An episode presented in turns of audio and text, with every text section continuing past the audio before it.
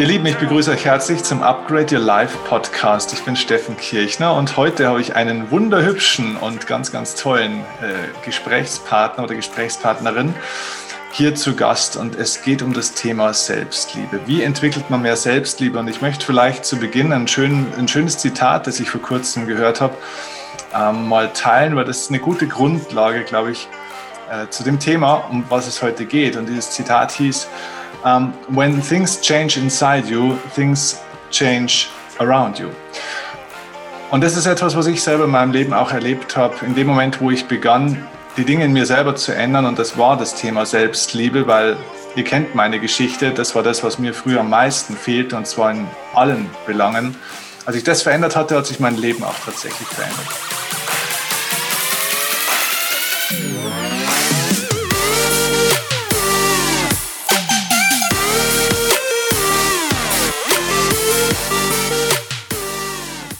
Die wunderbare Dame, die heute unsere oder ihre Geschichte mit uns teilt und ihr Wissen mit euch teilt, mit uns teilt, ist Vanessa Buchner und von der habe ich ein ganz, ganz tolles äh, Zitat auch gefunden, wo ich auch vorhin gerade im Vorgespräch gesagt habe, das könnte von mir sein, von damals oder auch von heute.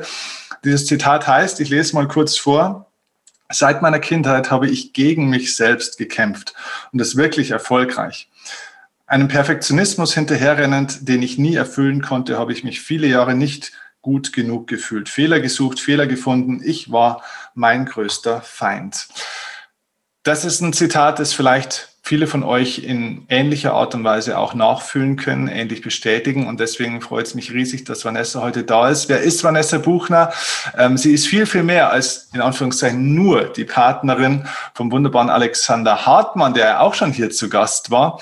Denn Vanessa ist tatsächlich, also man könnte sagen, ich nenne das jetzt mal so Selbstliebe-Coach. Ich weiß nicht, ob das eine gute Formulierung ist.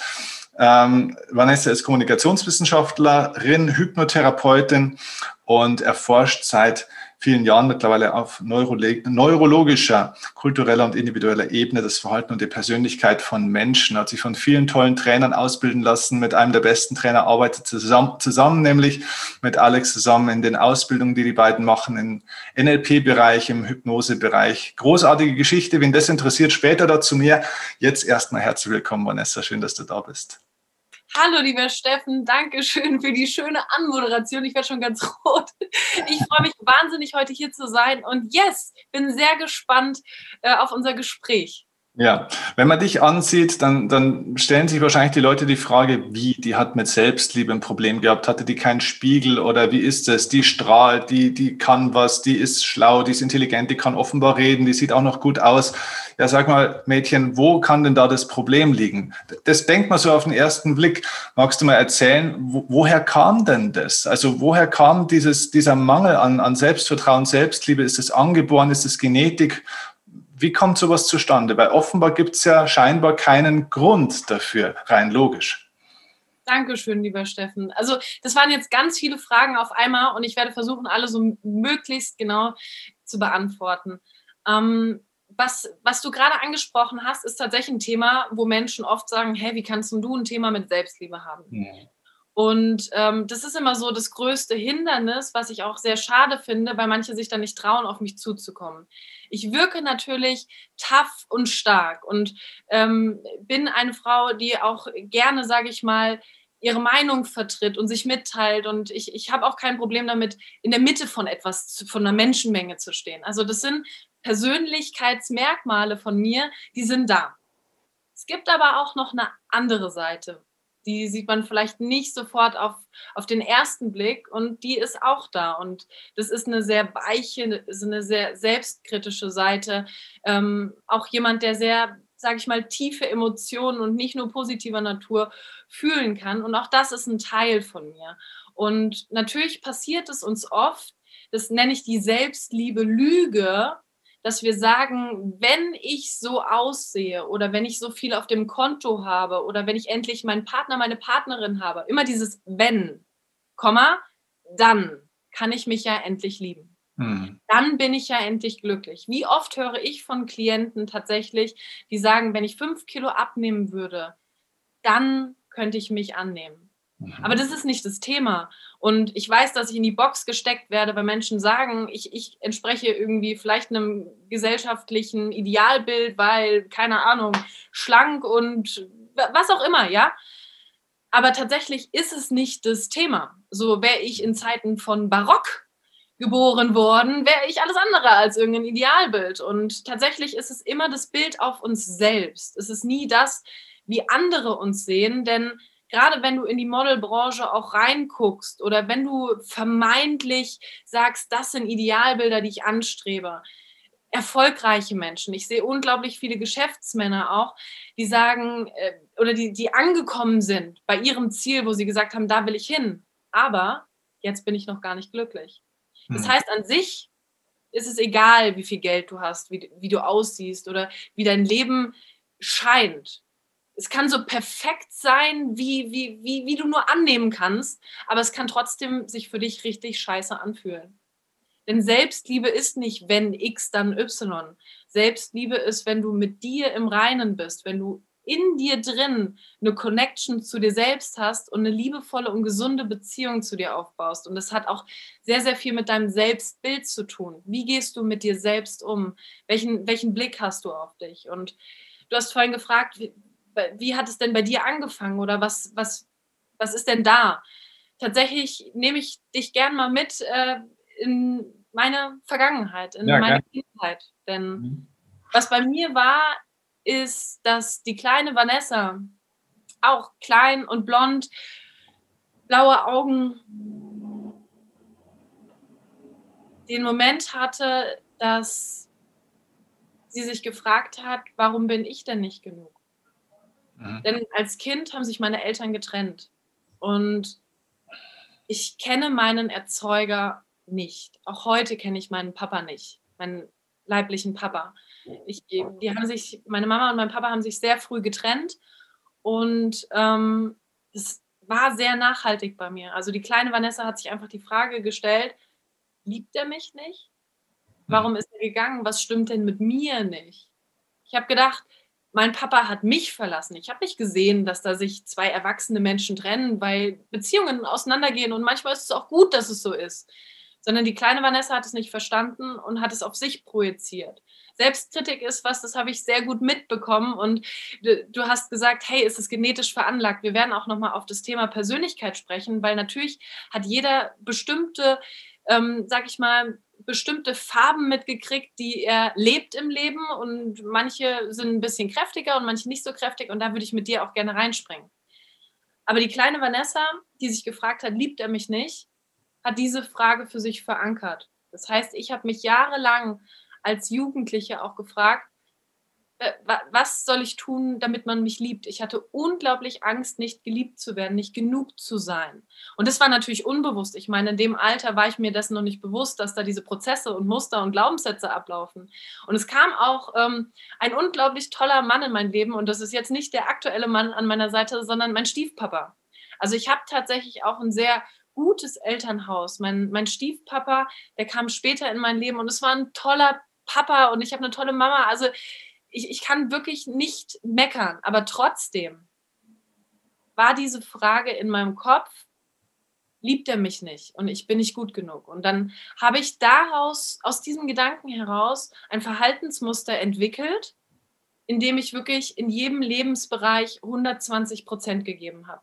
Ich habe mich immer angetrieben, aus der Angst heraus nicht gut genug zu sein und habe 120 Prozent von mir verlangt in puncto Job, in puncto Beziehung, in puncto Gesundheit, in puncto in all meinen Lebensbereichen. Also da kannst du ja für dich auch mal jetzt oder die Teilnehmer überlegen, welche Lebensbereiche sind da und wie, wie ist es bei dir.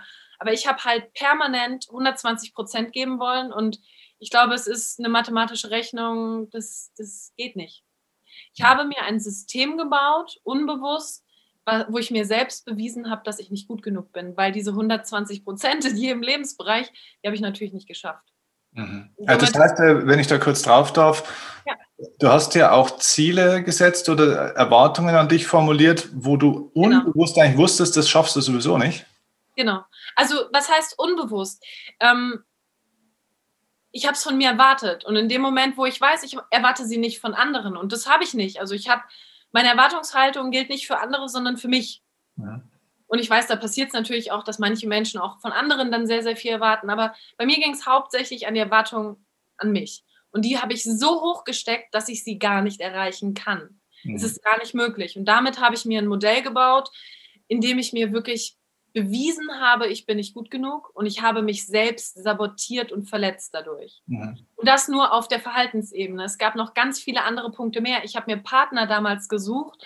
Jetzt habe ich Gott sei Dank den Alex, du hast es vorhin schon angesprochen. Der Alex ist wirklich einer der besten Männer und ich äh, verliebe mich jeden Tag wieder aufs Neue in ihn. Und ich bin auch so dankbar, ihn zu haben, weil er ist wirklich ein unglaublich sensibler, offener, kommunikativer und bewusster Mensch.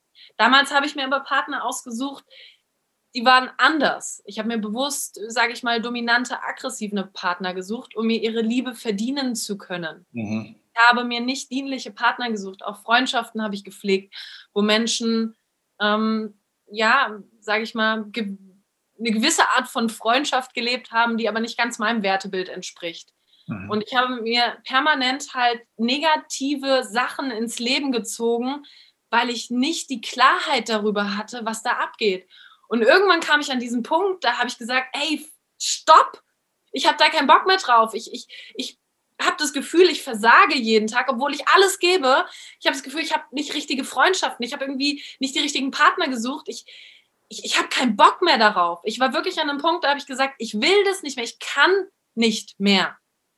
Dann habe ich angefangen mit Persönlichkeitsentwicklung. Das war für mich der Moment, wo ich gesagt habe, jetzt will ich wissen, warum ist das denn so?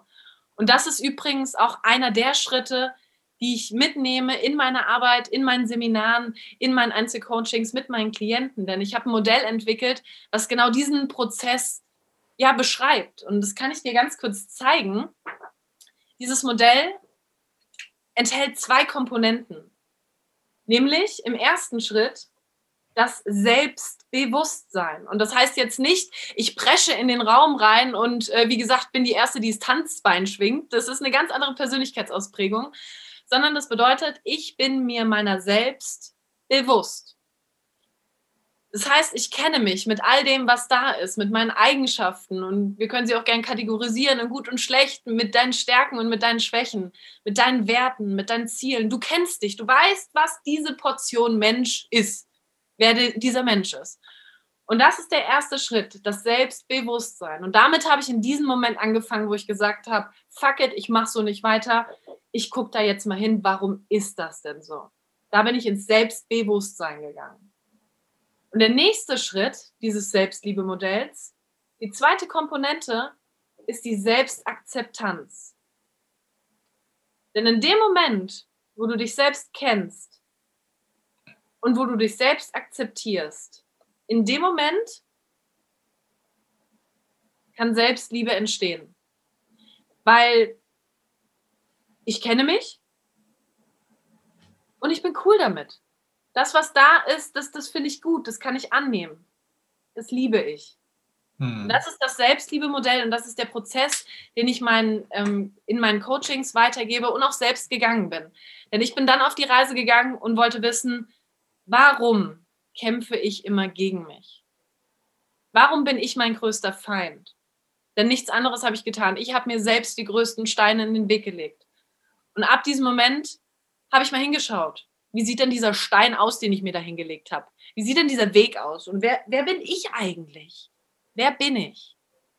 Und das ist die große Frage. Das ist der, der Grund, warum ich Kommunikationswissenschaften studiert habe und da wirklich auch Motive und Bedürfnisse von Menschen untersucht habe.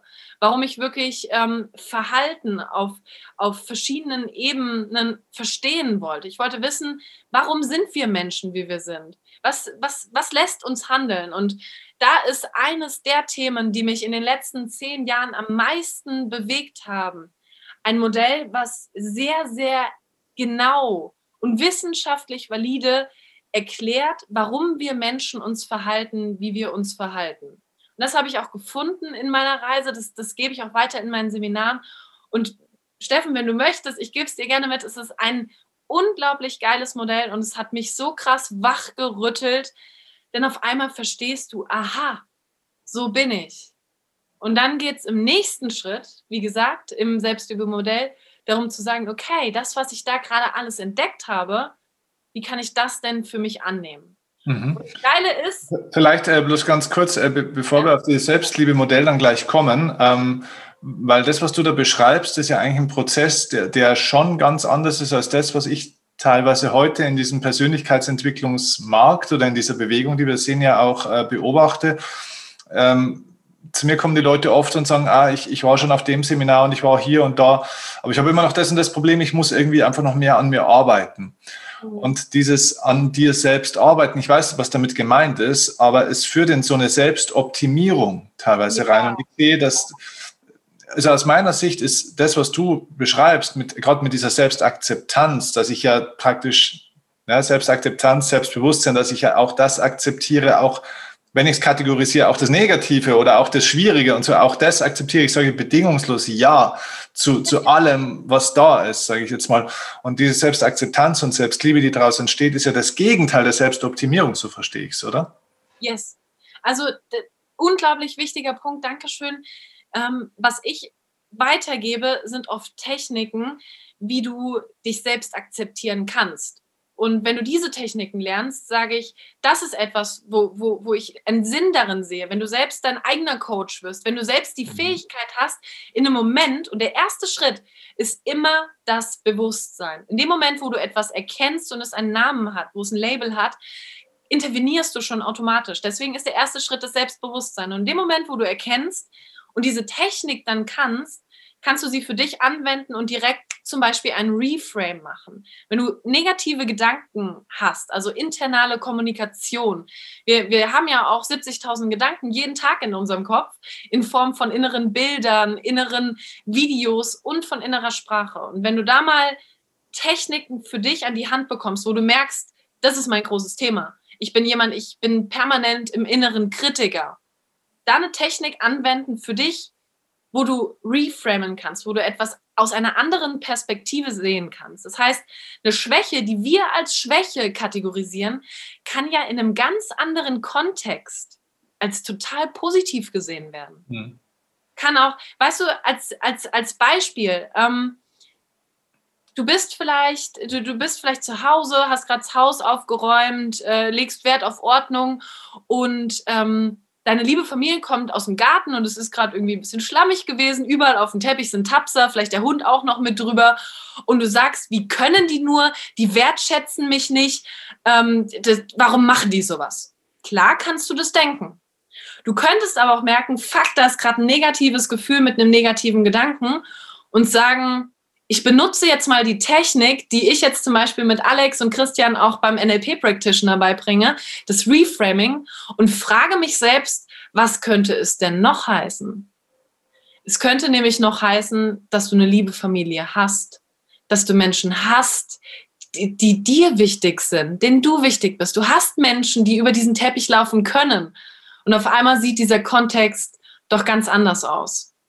Und ähm, ich stimme dir zu, Selbstoptimierung, das, ist, das geht in das Gegenteil von dem, was ich möchte. Ich möchte nicht, dass die Leute sich perfektionieren und rundschleifen und irgendwie eine breiige Masse werden. Darum geht's nicht.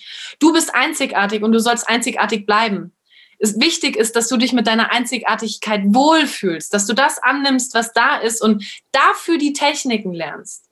Für die Momente, wo es dir mal schwer fällt. Und ganz ehrlich, wir Menschen sind nicht dafür geschaffen, dass wir 24-7 glücklich sind. Also wir sind immer noch der Homo sapiens, der diese automatische Programmierung im Gehirn hat, auch ähm, negative Dinge zu sehen, damit wir einfach überleben. Also evolutionär bedingt sind wir einfach auch, auch auf negative Dinge getrimmt.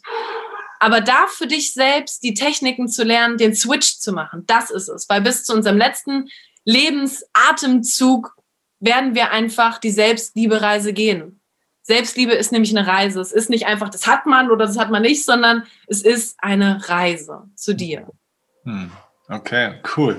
Und äh, okay, und da hast du also jetzt dieses eigene Modell praktisch entwickelt, wo man das lernen kann. Ist das nur für Frauen? Für Männer gibt es da ein gewisses Alter, wo man sagt, oh, äh, jetzt bin ich aber schon, keine Ahnung, äh, 59, jetzt ist schon ein bisschen spät. Also, oder funktioniert das zu jeder Zeit? Also in, in welchem Zeitraum kann ich da wirklich sagen, äh, spüre ich da auch wirklich einen Progress bei mir?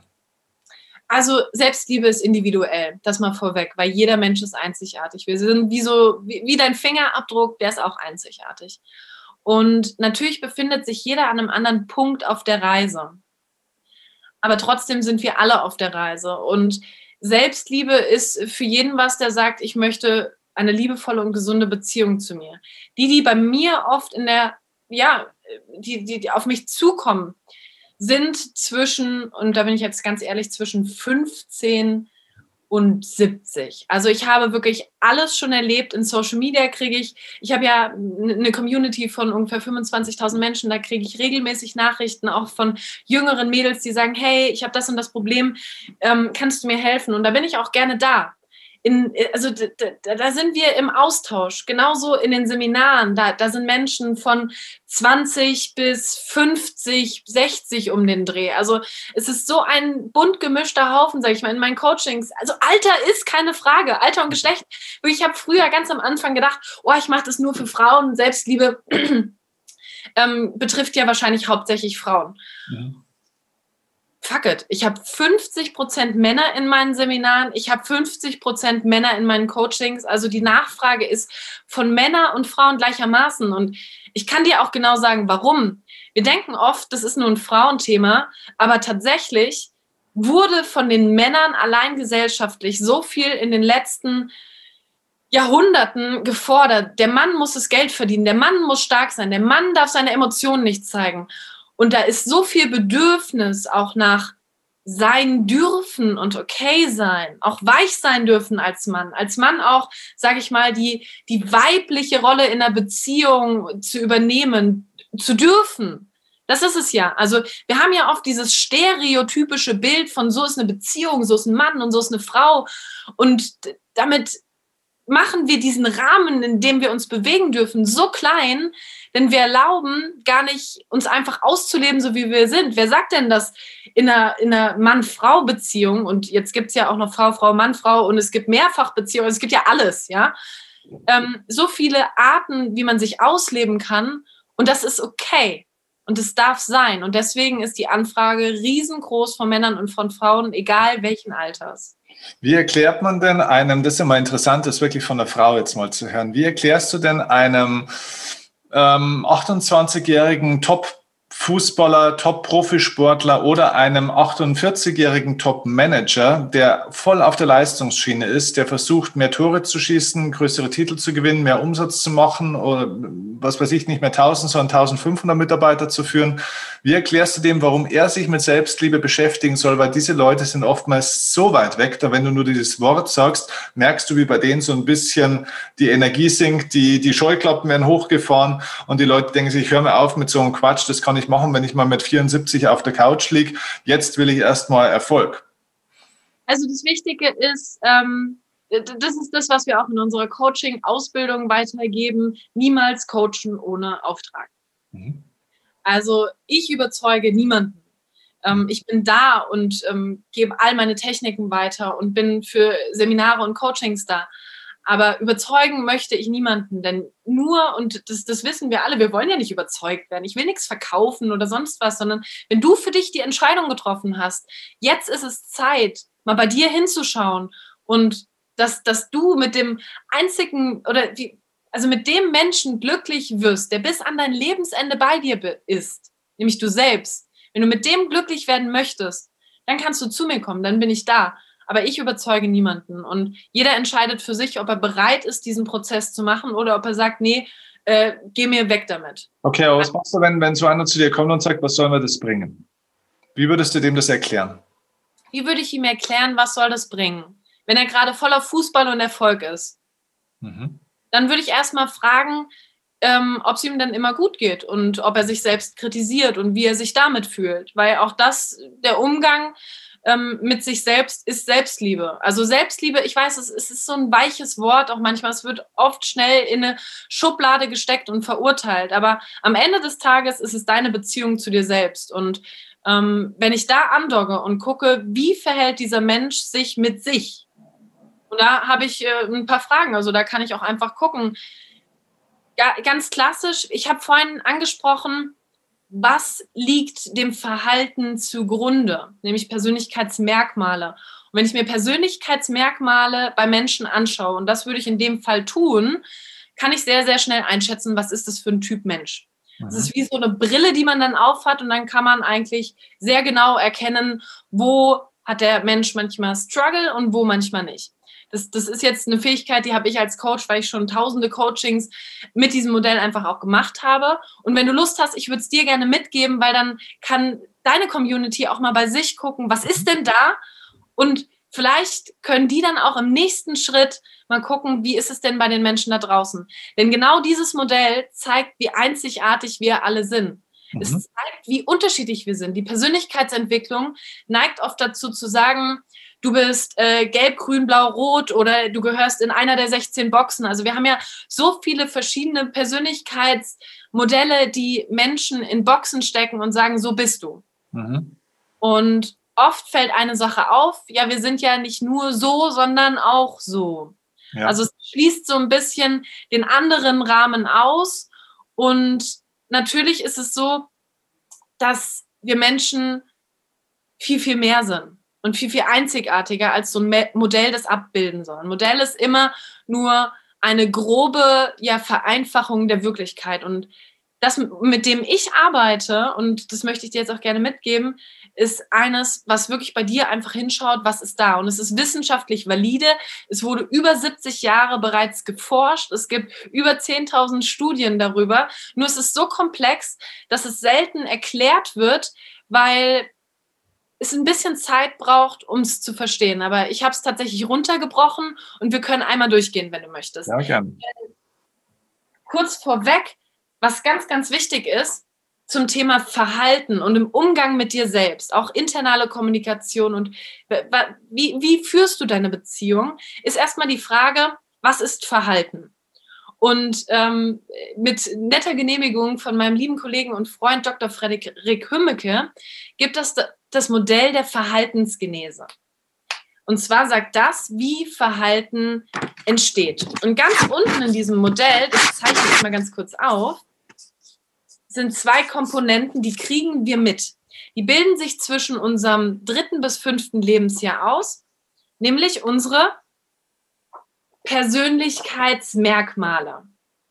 Unsere Persönlichkeitsmerkmale, die sind fix, die bilden sich bis zu unserem dritten bis fünften Lebensjahr aus und sind dann wie so ein innerer Kompass, der unser Verhalten bis zu 30 Prozent in eine Richtung lenkt.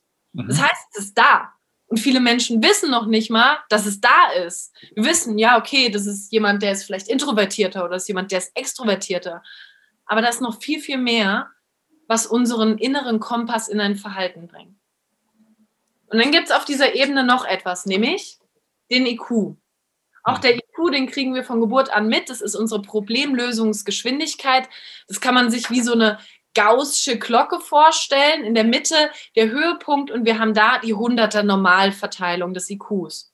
Und das sagt einfach nur, wie schnell sind wir, ähm, wie schnell sind unsere neuronalen Verknüpfungen ähm, bei der Problemlösungsfindung. Und das ist äh, festgelegt oder verändert sich dieser IQ im Leben? Der ist fest, also der ist fix. Okay. Was sich aber verändert, und das ist der Punkt, warum die Persönlichkeitsentwicklungsbranche eigentlich Muster- und Glaubenssatzentwicklungsbranche heißen müsste. Die nächste Ebene sind unsere Muster und Glaubenssätze.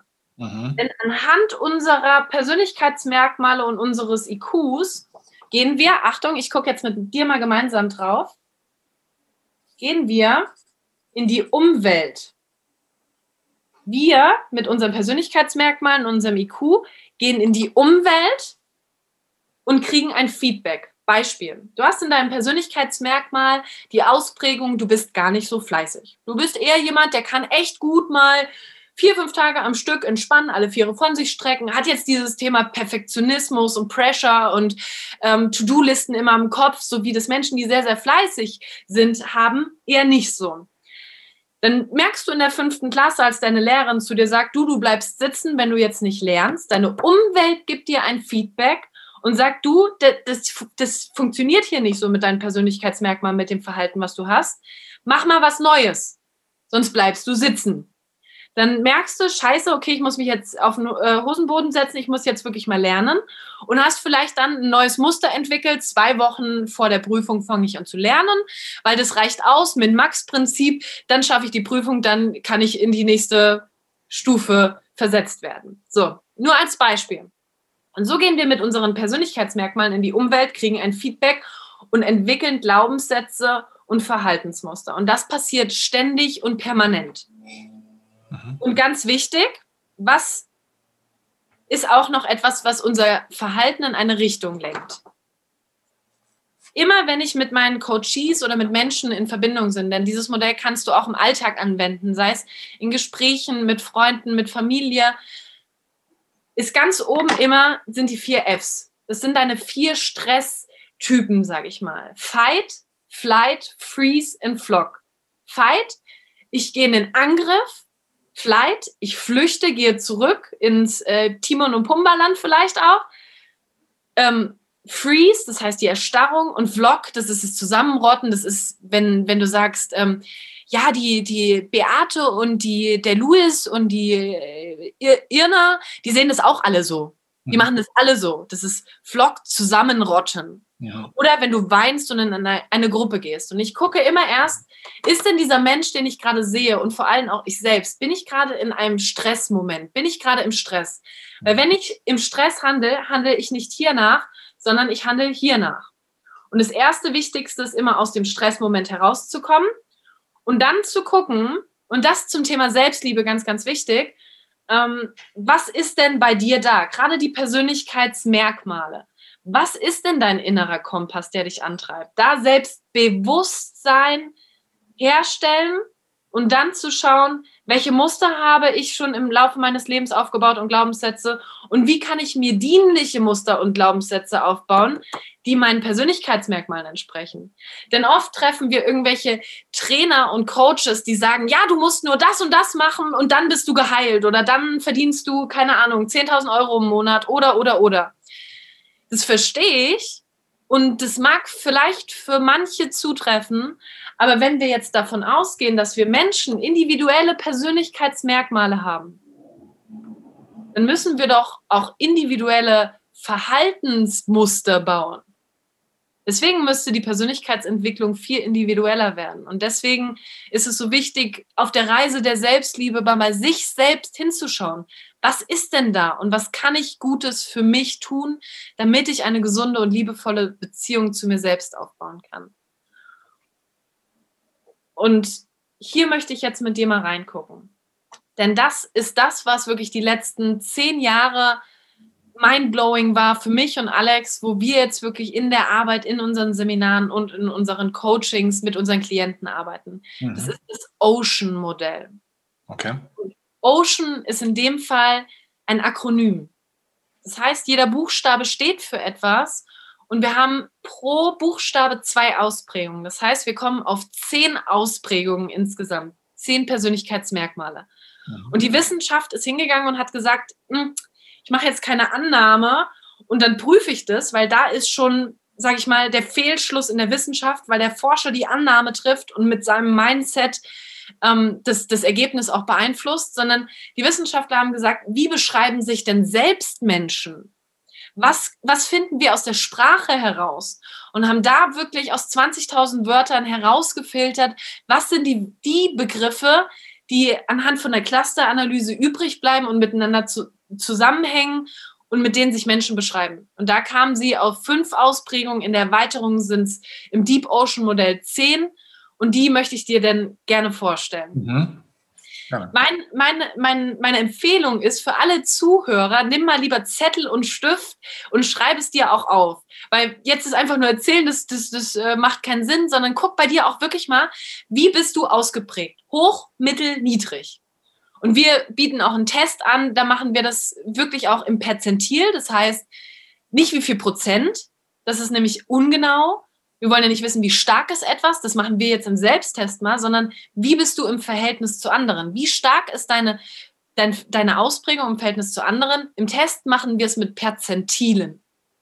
Und jetzt würde ich dich bitten, einfach mal so einen Pfeil nach oben oder zur Seite oder nach unten zu machen. Mhm. Denn der erste Begriff ist die Offenheit. die Offenheit für Erfahrung. Und die unterteilt sich in zwei Bereiche, nämlich Erleben und Intellekt. Das ist das O von Ocean. Und Erleben, da sind Menschen, die da stark ausgeprägt sind, sehr, sehr kreativ. Das sind Menschen, die lieben Kunst, Malerei, Gedichte, Musik, die musizieren vielleicht auch. Das sind Menschen, die legen unglaublich viel Wert auf Farbkomposition. Das heißt, wenn ich bei denen zu Hause in die Wohnung gucken würde, da bin ich mir recht sicher, dass da Antiquitäten rumstehen, dass die Accessoires zueinander passen, dass die Farben passen, dass es einfach stimmig ist. Diese Menschen, die da stark ausgeprägt sind, die lieben auch Abwechslung. Das heißt, die, die sind auch ähm, gut aufgehoben bei neuen Projekten. Also gerade jemand, der hier niedrig ausgeprägt ist, der hat kein Thema damit. Der ist gerne viele, viele Jahre im selben Job und tut die gleiche Routine. Der mhm. braucht auch keine Abwechslung permanent im Alltag, ist auch Kreativität nicht so wichtig.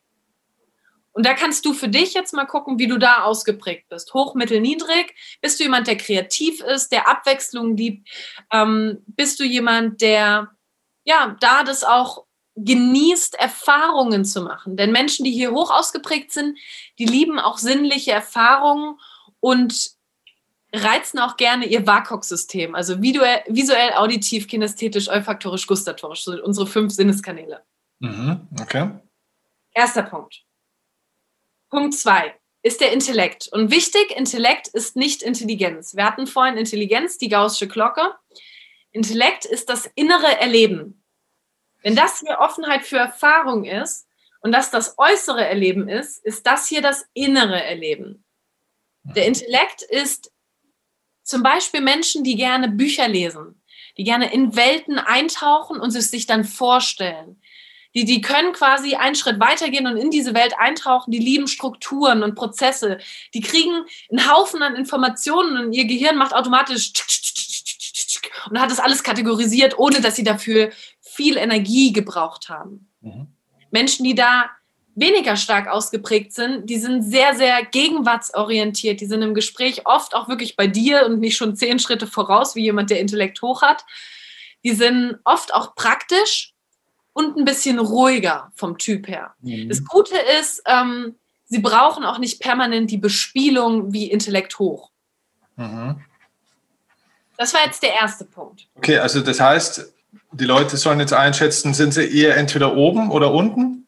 Genau, hoch, mittel, niedrig. Wie bist du? Vielleicht auch dazwischen, also es kann es ja auch sein. Normalerweise, wie gesagt, machen wir es in Perzentilen, damit du einfach ganz genau weißt, wie stark ist die Ausprägung. Aber für dich jetzt erstmal zu erkennen, wo stehst du? Mhm. Da wird schon sehr, sehr viel klar. Wir haben nämlich auch eine Psychodynamik, da verhalten sich dann bestimmte Ausprägungen untereinander, aber da komme ich später dazu. Das wird dann spannend. Der nächste Bereich ist Conscientiousness. Englischer Begriff heißt so viel wie Zuverlässigkeit. Und Zuverlässigkeit unterteilt sich in Fleiß und Ordnung. Menschen, die im Fleiß hoch ausgeprägt sind, ich hatte es vorhin schon, die sind, die haben immer Hummeln im Arsch. Die müssen immer das, was sie auf ihrer To-Do-Liste haben, auch tun. Die lassen sich selten, wenn sie gerade in der Arbeit sind, unterbrechen. Und übrigens, Fleiß heißt nicht nur auf Arbeit, sondern es heißt auch privat zu Hause. Das heißt, wenn du zu Hause bist, kannst du auch nicht alle Viere von dir strecken, sondern du ballerst weiter. Ja. Und wenn du eher weniger Fleiß hast, dann bist du jemand, der auch mal alle Viere von sich strecken kann, der vielleicht auch kein Thema damit hat. Gerade Thema Perfektionismus ist da gar nicht so wirklich wichtig. Menschen, die hoch hier ausgeprägt sind, haben auch dieses Thema Perfektionismus meistens. Mhm. Ich sehe dich schon nicken. Ordnung. Menschen, die in Ordnung hoch sind, ähm, die legen auf viel Struktur Wert im Außen. Das heißt, auch wenn ich bei denen in die Wohnung schauen würde, wäre es auch in den Schubladen systematisch ordentlich. Es sind Menschen, die brauchen einen roten Faden. Wenn du einen Vortrag hast, wenn du einen Film schaust, wenn du ein Buch liest und dir erschließt sich der rote Faden nicht, dann springen dir die Menschen ab die klassischen Eulen, würde äh, Tobi sagen wahrscheinlich. Mhm. Also das ist äh, Ordnung. Mhm. Hoch, niedrig, wie bist du da? Und das sind übrigens äh, auch die Punkte, die wir oft bei Mitarbeitern und Angestellten oft sehr, sehr schätzen. Das sind die, die Ameisen, das sind die, die gut zuarbeiten können, weil sie zuverlässig sind. Conscientiousness. Mhm. Okay. Genau. Ähm, nächster Begriff ist die Extraverse. Und Extraverse, ich halte es verkehrt rum, ne? Eigentlich so rum. Die Extraverse ist entgegengesetzt, was wir immer denken. Achtung, Extraverse hier. Und oft denken wir hier auf der Seite, das andere Gegenteil sei Intraverse. Also extrovertiert und introvertiert. Ist es aber nicht. Das ist ein Irrtum. Denn Extraverse ist das Erleben positiver Emotionen die Fähigkeit, positive Emotionen zu machen, zu generieren und zu halten. Und das Gegenteil davon ist das Fühlen negativer Emotionen und negative Gefühle zu machen und zu halten. Und in der Mitte ist die Intraverse. Also da auch nochmal ganz wichtig, ähm, für dich einfach Erleben positiver Gefühle.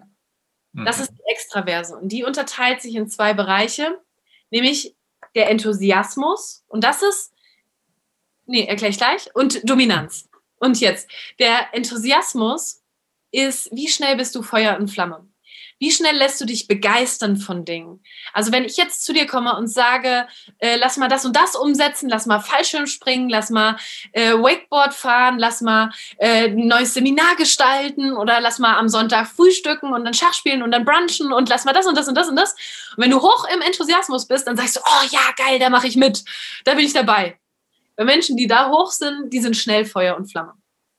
Genauso ist hier auch die Geselligkeit mit drin, deswegen auch Intra- und Extraverse. Wie gesellig bist du? Menschen, die hoch in Enthusiasmus sind, haben eine hohe Geselligkeit. Das heißt, wenn sie auf einer Party sind, sind sie auch die Ersten, die mit anderen kommunizieren, die vielleicht auch die Tanzfläche eröffnen, die haben da gar kein Thema.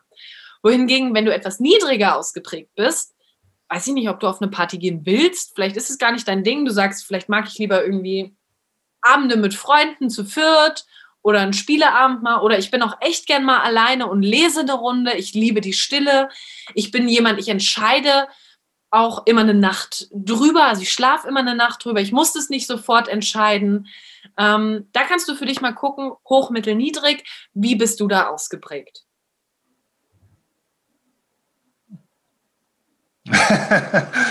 ja, okay. Ja. Du, du, kannst mir auch immer Fragen stellen, ansonsten gehe ich immer weiter, okay? Nee, nee, alles gut. Ja, ich überlege bloß gerade, wo ich selber eigentlich immer stehe. Ne? Ich bin ja selber, bin ja ein Intellektmensch, von dem her bin ich immer am Kategorisieren und am Einteilen von mir selber. Ja, okay. Sehr, sehr guter Einwand. Was du gerade angesprochen hast, zum Kategorisieren und Einteilen, hilft immer, die Summe der Lebensbereiche zu nehmen weil oft haben wir ein Selbstwirksamkeitsmodell für uns entwickelt, dass wir zum Beispiel im Beruf total selbstsicher sind, aber wenn wir eine Frau oder einen Mann ansprechen sollen, dann sind wir ganz schön kritisch. So, oder wenn wir einkaufen gehen sollen oder irgendwas, da, da jemanden anrufen, nee, das ist gar nicht so meins. Deswegen ist meine Empfehlung, nimm die Summe der Erfahrungen, die du in den verschiedenen Lebensbereichen machst, um einzuschätzen, wie bist du da und auch, ich habe gesagt, die Persönlichkeitsmerkmale bilden sich bis zu deinem fünften Lebensjahr aus. Wie war es in der Vergangenheit? Aha. Natürlich ist in der Pubertät noch der Hormoncocktail mit drin, das dürfen wir nicht vergessen. Aber auch da siehst du schon bestimmte Ausprägungen, äh, die sich dann manifestieren, weil oft kommen darauf hinauf dann die Muster und Glaubenssätze. Aha. Beispiel: Alex hat in puncto Ordnung und, oder Fleiß, ganz, ganz wichtig, Alex hat in Fleiß ähm, eher so mittel bis niedrig. Mhm. Ja, aber er hat einen Spiegel-Bestseller geschrieben, er hat eine eigene Fernsehshow, er hat äh, keine Ahnung wie viele Seminare und 18-Stunden-Tage sind für ihn eher keine Seltenheit. Das ist die Frage, wie kann das jetzt sein? Kommt aus dem Enthusiasmus wahrscheinlich, oder? Da, absolut, das ist im ersten Schritt der Enthusiasmus, der ihn antreibt. Aber Menschen, die niedrig im Fleiß sind und hoch im Enthusiasmus sind, das sind unsere typischen Eichhörnchen. Das, das heißt, die suchen die Nüsse, die Eichhörnchen suchen die Nüsse und vergraben sie und vergraben sie und vergraben sie, aber vergessen dann, wo sie sie eigentlich hingetan haben, gerade wenn sie Ordnung niedrig, äh, niedrig haben. Okay. Die, die Fleiß niedrig haben, ähm, graben die Löcher im Garten, weil sie total begeistert sind, die Pflanzen zu setzen. Aber dann am Ende des Tages sind noch fünf Löcher übrig. Das heißt, beginnt viele Projekte, aber Fleiß niedrig macht sie nicht zu Ende. Und Alex hat aber, wie gesagt, die Ergebnisse produziert, ähm, die jemand hat, der Fleiß hoch hat. Und er hat sich da auf seinen Persönlichkeitsmerkmalen Muster und Glaubenssätze gebaut, die ihm dienlich sind. Mhm. Aber trotzdem kannst du dir selbst immer die Frage stellen, wie viel Energie kostet es dich? Mhm. Denn jemand, der, ähm, sage ich mal, Ordnung niedrig hat und ordentlich ist, heute, zur heutigen Zeit, kann natürlich alles ordentlich haben. Wahrscheinlich nie so in der Perfektion wie jemand, der Ordnung hoch hat, aber es wird dich immer mehr Energie kosten. Ich zum Beispiel habe Ordnung hoch, ich komme nach Hause, ich räume erstmal auf, automatisch, weil Alex hat auch Ordnung niedriger als ich, ähm, aber mich stört es nicht. Mich, mir gibt es eher Energie, als dass es mir Energie nimmt. Und da ist der Unterschied. Da kannst du für dich auch nochmal gucken, a, wie ist es in allen Lebensbereichen, wie ist es über die Zeit verteilt und was gibt dir und was kostet dich Energie. Yes. Next point bei der Extraversion ist die Dominanz. Und Dominanz ist die Durchsetzungsfähigkeit als auch der Durchsetzungswille. Das heißt, Menschen, die hier stark ausgeprägt sind, das siehst du oft in Teams, das sind Menschen, die oft das Gespräch an sich reißen, die Führung an sich reißen. Das sind Menschen, die gerne führen und es auch aus einem Selbstverständnis heraus tun, weil sie es können und weil sie es auch möchten, weil sie das Bedürfnis dazu haben. Und Menschen, die da weniger stark ausgeprägt sind, vor allem wenn sie hoch in Empathie äh, sind. Und jetzt kommen wir übrigens auch schon zur Psychodynamik. Das, was ich jetzt gerade erkläre, ist, wie verhalten sich zwei Ausprägungen oder mehr untereinander. Denn wenn du mal guckst, Dominanz hoch und Empathie, äh, andersrum, Dominanz niedrig. Das heißt, du sagst selten deine Meinung. Du musst deine Meinung nicht immer mitteilen. Du, du überlässt gern anderen die Führung. Muss nicht kostet was es wolle sein, also dass du dich durchsetzt. Und jetzt bist du noch hoch in Empathie. Das heißt, dir, dir ist es wichtig, dass es anderen Menschen gut geht. Dass sie sich gut fühlen. Du bist Harmonie liebend, wenn nicht sogar süchtig. Dann haben diese Menschen, und das kann ich oft prophezeien, deswegen ist es so wichtig, bei den Persönlichkeitsmerkmalen hinzuschauen. Die Menschen haben oft den Struggle, dass sie zu wenig ihre Meinung sagen dass sie sich oft überfahren fühlen, dass sie ähm, ja nicht zu Wort kommen, dass sie auch das Bedürfnis haben ähm, und eine Meinung haben, die gehört werden darf, aber sich nicht trauen oder gar nicht da die Impulse haben, diese Sachen auch kundzutun oder dann gegen jemand, der dominant ist, wirklich dagegen zu gehen, weil das ist es. Ähm, Menschen mit hoher Dominanz, die tun es aus einem Selbstverständnis heraus und es ist auch gar nicht schlimm. Es ist gut, dass es die Menschen gibt. Wir brauchen Menschen auch, die führen. Also das ist es auch. Aber ähm, da kannst du für dich einfach mal schauen, wie würdest du dich selbst einschätzen im Enthusiasmus und in der Dominanz, hoch, mittel, niedrig. Bist du jemand, der sich durchsetzen muss oder eher weniger? Mhm.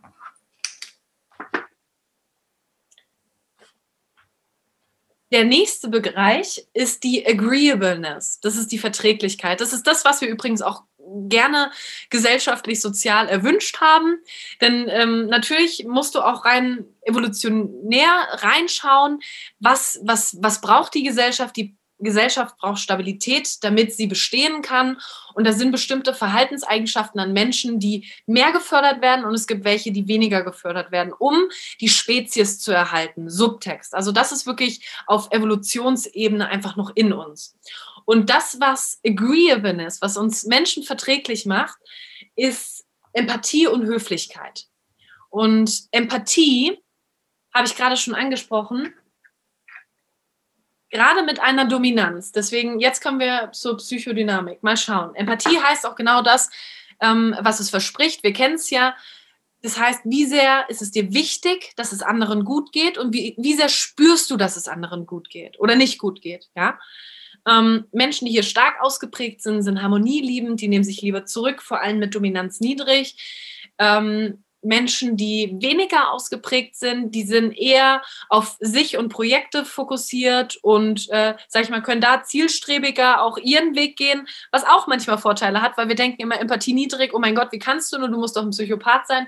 Nein, das ist es nicht, sondern Empathie niedrig hat auch Vorteile, nur da ist es wichtig, dienliche Muster und Glaubenssätze aufzubauen und das für beide Seiten, weil die Person wird man sich manchmal fragen, die niedrig ausgeprägt ist, hä, was ist jetzt das Thema bei jemand anderem?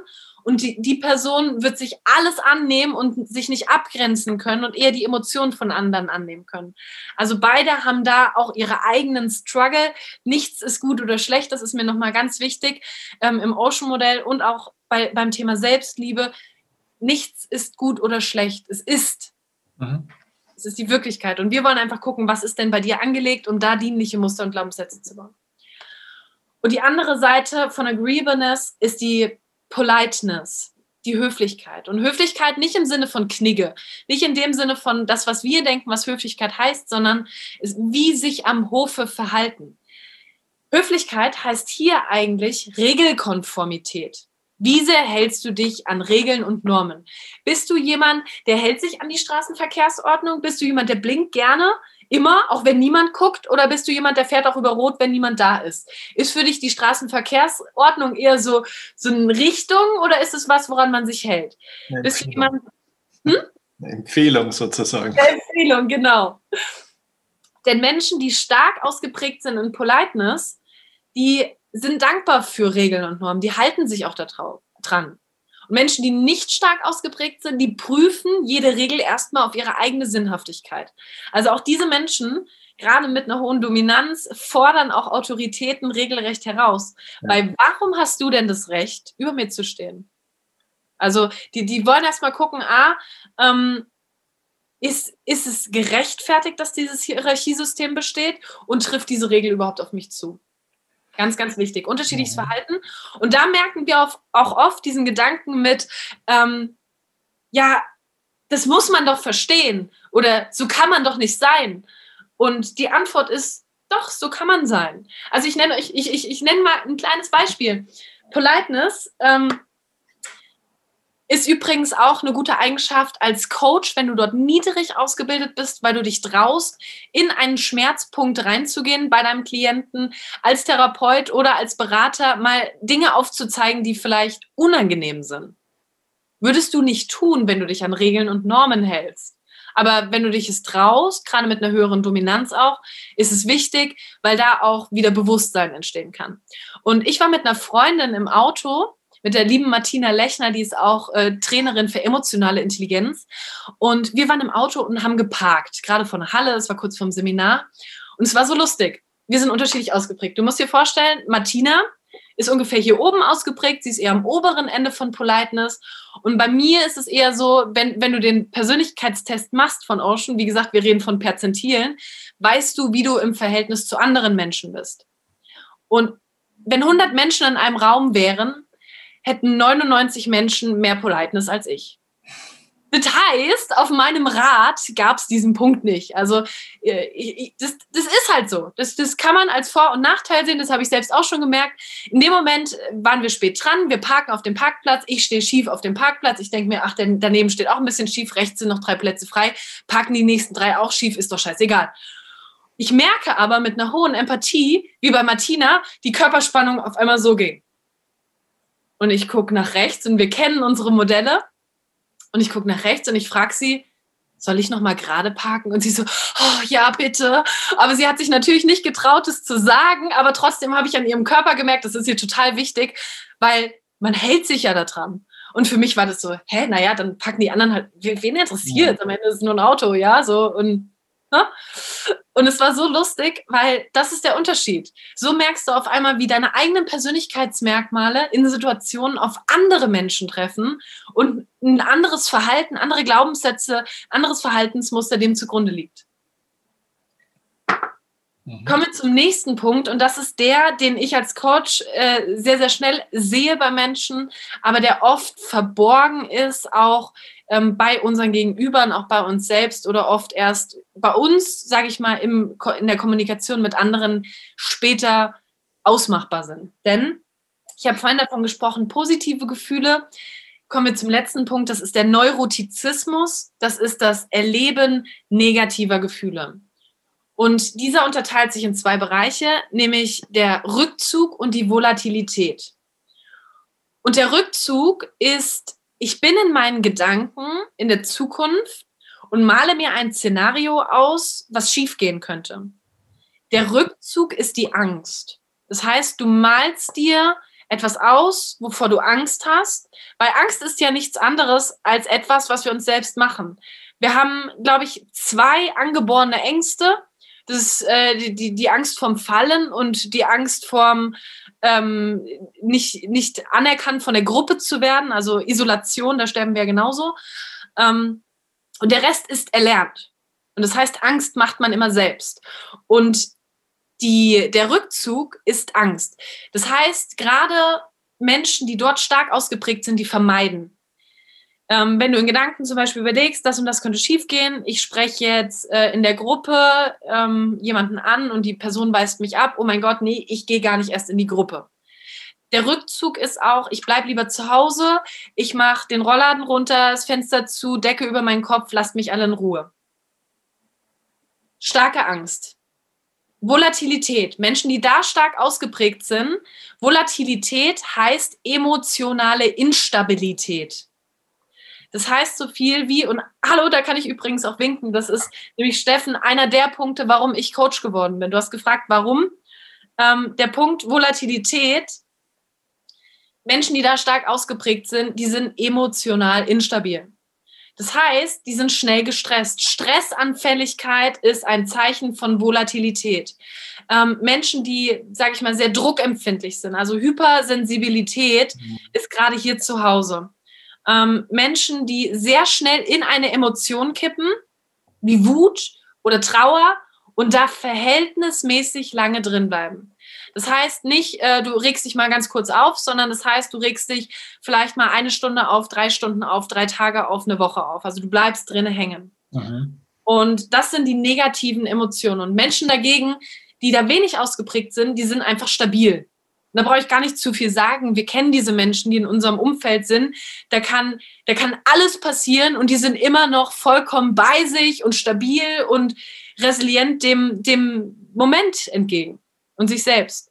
Und Menschen, die hier, sage ich mal, sehr stark ausgeprägt sind, die dürfen lernen, Resilienz zu lernen. Also zu, zu üben, zu praktizieren und in ihrem Leben ähm, zu automatisieren, dass es immer einfach da ist, ein normales Verhalten. Muster und Glaubenssätze aufbauen, die das hier abpuffern. Mhm. Ähm, und das ist einfach da. Also das sind zehn Persönlichkeitsausprägungen. Da geht es, wie gesagt, nicht um Gewinnen oder Verlieren, sondern einfach mal bei dir hinschauen.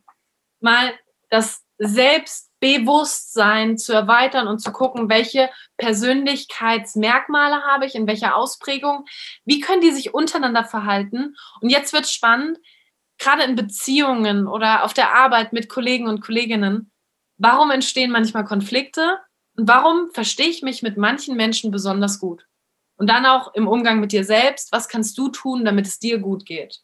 Und das ist das, was ich in meiner Arbeit mit meinen Klienten mache, sei es im Coaching oder in den Seminaren. Und es ist unglaublich, was da passiert, weil in dem Moment, wo du erstmal erkennst, ist es ein Game Changer. Hm.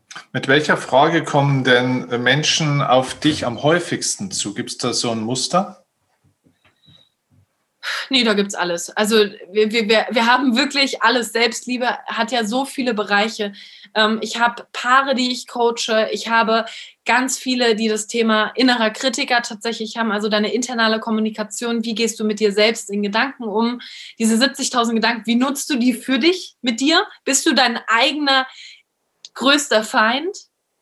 Oder bist du jemand, der liebevoll mit sich spricht, der gut mit sich umgeht? Mhm. Ähm, das ist ein großes Thema. Perfektionismus ist ein großes Thema. Ähm, genauso aber auch habe ich Menschen, die nicht viel im Kopf sind, sondern viel im Körper, im Gefühl und da manchmal das Gefühl haben, ich bin nicht okay, wie ich bin, weil da draußen sind so viele Kopfmenschen, die so viel fordern und äh, so, so, so, so anders sprechen als ich. Und da geht es erstmal darum, das Bewusstsein zu schaffen, dass, auch, dass es auch Menschen gibt, die im Gefühl sind. Dass es nicht nur Kopfmenschen gibt, sondern dass es auch Körpermenschen gibt und die da ihre Kernkompetenz in der Intuition haben, im Gefühl. Und da ist ein ganz anderer Prozess von, vonstatten. Genauso gibt es auch natürlich Traumata. Ähm, es, gibt, es gibt unzählige viele Themen beim Thema Selbstliebe. Wo glaubst du, geht denn dieser, dieser Markt auch hin? Jetzt auch dieser Coaching-Markt. Also gerade für diejenigen, die sagen, boah, das ist ja eine geile Sache. Ich meine, ihr macht ja auch Ausbildungen. Ne? Also auf der einen Seite, sage ich jetzt mal, kann ich natürlich an mir selbst äh, oder für mich selbst was tun, wenn ich mit dir arbeite. Aber wenn ich sage, Mensch, ich möchte es auch gerne weitergeben für Menschen, wo glaubst du, geht denn der Markt hin? Was wird in einer Zukunft hm, vielleicht verstärkt gebraucht aus deiner weiblichen Sicht jetzt? Also ich glaube, wir müssen jetzt nur mal nach draußen gucken. Wenn wir jetzt gerade, wenn wir jetzt einfach wirklich diesen Moment nehmen und nach draußen gucken, was geht da gerade alles ab? Was passiert da gerade?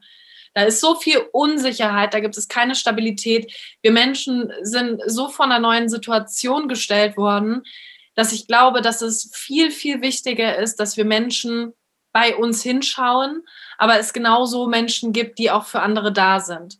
Also ähm, gerade das Thema Coaching, Therapie, sich anderen Menschen öffnen, dritte Personen um Rat fragen. Ich glaube, das ist das, worauf es ankommt. Selbstliebe ist ja nicht nur, räum bei dir auf, sondern es ist auch, sei stabil bei dir, kümmere dich um deine Bedürfnisse, aber sei dann auch für andere da. Nur ohne, dass dein Akku leer gezogen wird, sondern es geht bei Selbstliebe auch darum, zu geben, und ich glaube, das wird immer wichtiger, dass wir mehr miteinander sind, jetzt gerade in der heutigen Zeit, dass wir uns trauen, um Rat zu fragen, dass es Coaches gibt, die gut ausgebildet sind ähm, und wirklich auch Ansprechpartner für solche Themen sind. Weil ich glaube, dass, dass, dass Persönlichkeitsentwicklung natürlich auch ein gewisser einen gewissen Trend einhergeht. Also man sieht es auf den Abi-Shirts bei den Jugendlichen heutzutage. Ähm, bei uns stand irgendwas mit äh, Saufen, Kiffen und Sex drauf und heute stand da irgendwie ähm, Set Your Goals und Smash Them drauf. Und ich denke mir so, wow, okay, krass. Also die Jugend, die ist auch ganz anders. Die sind vom Mindset viel, viel weiter. Und da wirklich auch hinzugehen und zu sagen, da, da ist eine Anlaufstelle, da kannst du ähm, hingehen und mit jemandem reden, sei es im Einzelcoaching oder im Seminar. Ich persönlich bin ein Fan davon und du hast mich gefragt, was ist deine persönliche Meinung? Ich persönlich bin der Meinung, es ist ein bisschen wie mit Gesundheit und das ist mein Mindset. Ich bin niemand, der irgendwo hingeht, eine Crash-Diät machen würde und sagen würde, so, jetzt ist das Thema für mich gelöst. Ich persönlich bin jemand, ich, ich guck da wirklich mal hin. Ich guck, was braucht mein Körper an, an verschiedenen Makros, Eiweiße, Kohlenhydrate, Fette. Wie funktioniert mein Körper? Wie funktioniert Ernährung? Was, was, was kann ich essen, was ihm gut tut? Welche Sportarten tun mir gut? Und dann habe ich ein Wissen angesammelt, mit dem ich mein Leben lang über mir gut tun kann. Und ich finde das Thema Persönlichkeitsentwicklung und Coaching sollte genauso in die Richtung gehen. Ich finde, jeder sollte sein eigener Coach werden. Nicht nur für sich, ich glaube auch Kommunikation nach außen wird besser. Aber wenn du selbst das Werkzeug hast, um es bei dir anzuwenden, vor allem erstmal bei dir den Keller aufzuräumen, dann bist du nicht hilflos von jemandem äh, angewiesen, immer um Rat zu fragen, sondern du hast auch die Techniken, um bei dir selbst mal aufzuräumen. Und vor allem, und das ist das Geile, Kommunikation auch dann im Außen besser zu machen. Weil in dem Moment, wo du bei dir aufgeräumt hast und auch die Techniken kennst und weißt und viel, viel, viel sensibler bist im Umgang mit dir und anderen, kann Kommunikation auf ganz Ebene äh, ganz anderer Ebene stattfinden, nämlich viel ehrlicher, viel bewusster und in, de, in meinen Augen dann auch wertvoller, weil jeder Moment, der bewusst gelebt wird, der ist viel, viel präsenter und Präsenz ist, wie wir wissen, auch eine der Voraussetzungen für ein glückliches Leben. Cool. Sehr cool. Also, wenn man da mit dir jetzt arbeiten möchte, du hast vorhin im Vorgespräch schon gesagt, du bist schon ein paar Monate voraus jetzt ausgebucht. Aber wenn man trotzdem irgendwann mal äh, mit dir arbeiten möchte oder auch ähm, die Ausbildung, also einfach, wenn man tiefer einsteigen möchte in das, was du hier yes. geboten hast, wie kommt man am besten zu dir? Dankeschön.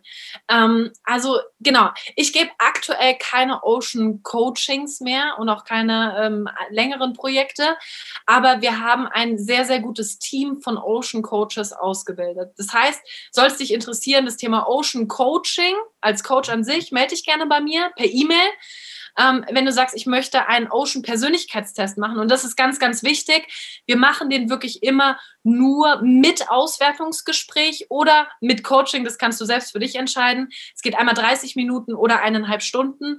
Ähm, aus einem einfachen Grund. Wir wollen nicht, dass die Menschen es falsch verstehen. Ocean ist einer der wertvollsten Persönlichkeitstests, sage ich mal, die es gibt weil sie dir sagen, was da ist. Und wenn du deinen inneren Kompass kennst, dann kannst du endlich den Weg auch gehen und dienliche Muster und Glaubenssätze aufbauen.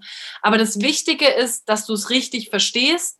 Und deswegen haben wir es mit Auswertungsgespräch für 197 Euro und mit Coaching für 497 Euro. Und da haben wir ein großes Team an Coaches, die das mit dir machen können. Also das ist gar kein Thema. Da, da kann sich jeder melden, der kommt. Wir haben da wirklich unterschiedliche Coaches, männlich, weiblich, ähm, verschiedene verschiedene Arten, so bunt gemischt, wie wir Menschen halt sind. Und die haben auch schon hunderte Coachings gemacht, also die sind da bestens ausgebildet. Darüber hinaus Wer sagt, das Thema Coaching ist für mich interessant, haben wir die Coaching-Ausbildung NLP 23.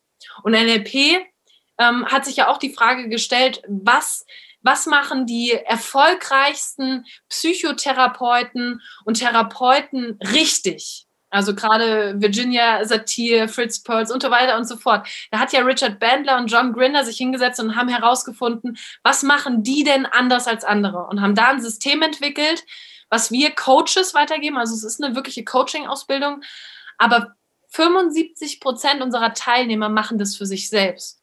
Um es vor allem auch für sich selbst anzuwenden, denn diese Techniken, die du lernst, gehen in den zweiten Bereich rein in die Selbstakzeptanz. Da lernst du, wie du deine innere Kommunikation, deswegen auch neurolinguistisches Programmieren, wie du über die Sprache in deinem Gehirn etwas umprogrammieren kannst, nämlich das, was du denkst, was du siehst und dann auch das, was du fühlst, wie du deine Welt wahrnimmst. Und das ist eine Coaching-Ausbildung, wer sich dafür interessiert. NLP23.de ähm, ist, ist quasi die Website, da steht nochmal alles im Detail, das würde ich jetzt gar nicht so vertiefen. Oder mir einfach eine E-Mail schreiben an info.vanessabuchner.de. Ich freue mich über jeden und ähm, ja, da, da freue ich mich auch sehr, wenn, wenn wir uns vielleicht mal sehen, lieber Steffen. Ähm, Kann ich mir gut vorstellen. Interessiert mich sehr. Und äh, wir werden natürlich alles von dir verlinken. Also wenn ihr das jetzt hier bei YouTube seht, was ich euch nur empfehlen kann, dann schaut in die Videobeschreibung. Da findet ihr dann Vanessas E-Mail-Adresse. Ihr findet den, den Link auch zum Test. Ne? Yes. Und natürlich auch den Link zur äh, NLP 23 Ausbildung, Vanessas ganze Social Media Kanäle und so weiter, sodass ihr hundertprozentig mit ihr sicher schnellstmöglich in Kontakt kommt und auch verfolgen könnt, was die gute Frau und der Alex so treiben. Denn das ist eine ganz, ganz, ich darf das einfach mal sagen, eine ganz, ganz angenehme, ganz tolle, wertvolle Erscheinung auch auf unserem Markt, in unserer Szene. Es gibt, glaube ich, so eine ganz neue Generation an, an Coaches, an Experten, an Leuten, da zähle ich euch für mich persönlich, ist ja nur meine Meinung, auch für mich dazu. Das sind Leute, mit denen ich gerne in Kontakt bin, die ich gerne irgendwie promote. Und der Tobi hat es ja mal so schön gesagt, es geht ja nicht darum, ein größeres Stück vom Kuchen zu kriegen, sondern gemeinsam einen Kuchen größer zu machen. Und ich glaube, da treffen wir uns alle in der Philosophie. Also von dem her, bitte, bitte, bitte gerne dort den Weg hinfinden. Ähm, das ist großartig, wirklich großartig. Danke, lieber Steffen. Ich, ich freue mich gerade total. Ich, ich finde auch deine Arbeit mega spannend und du weißt, ich bin da auch so ein kleiner heimlicher Fan von dir.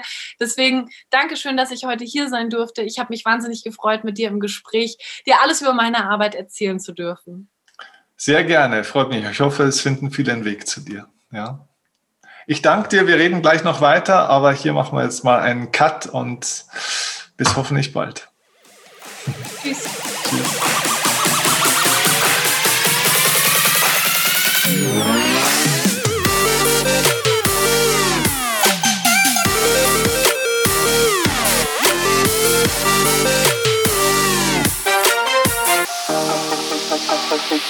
Thank you.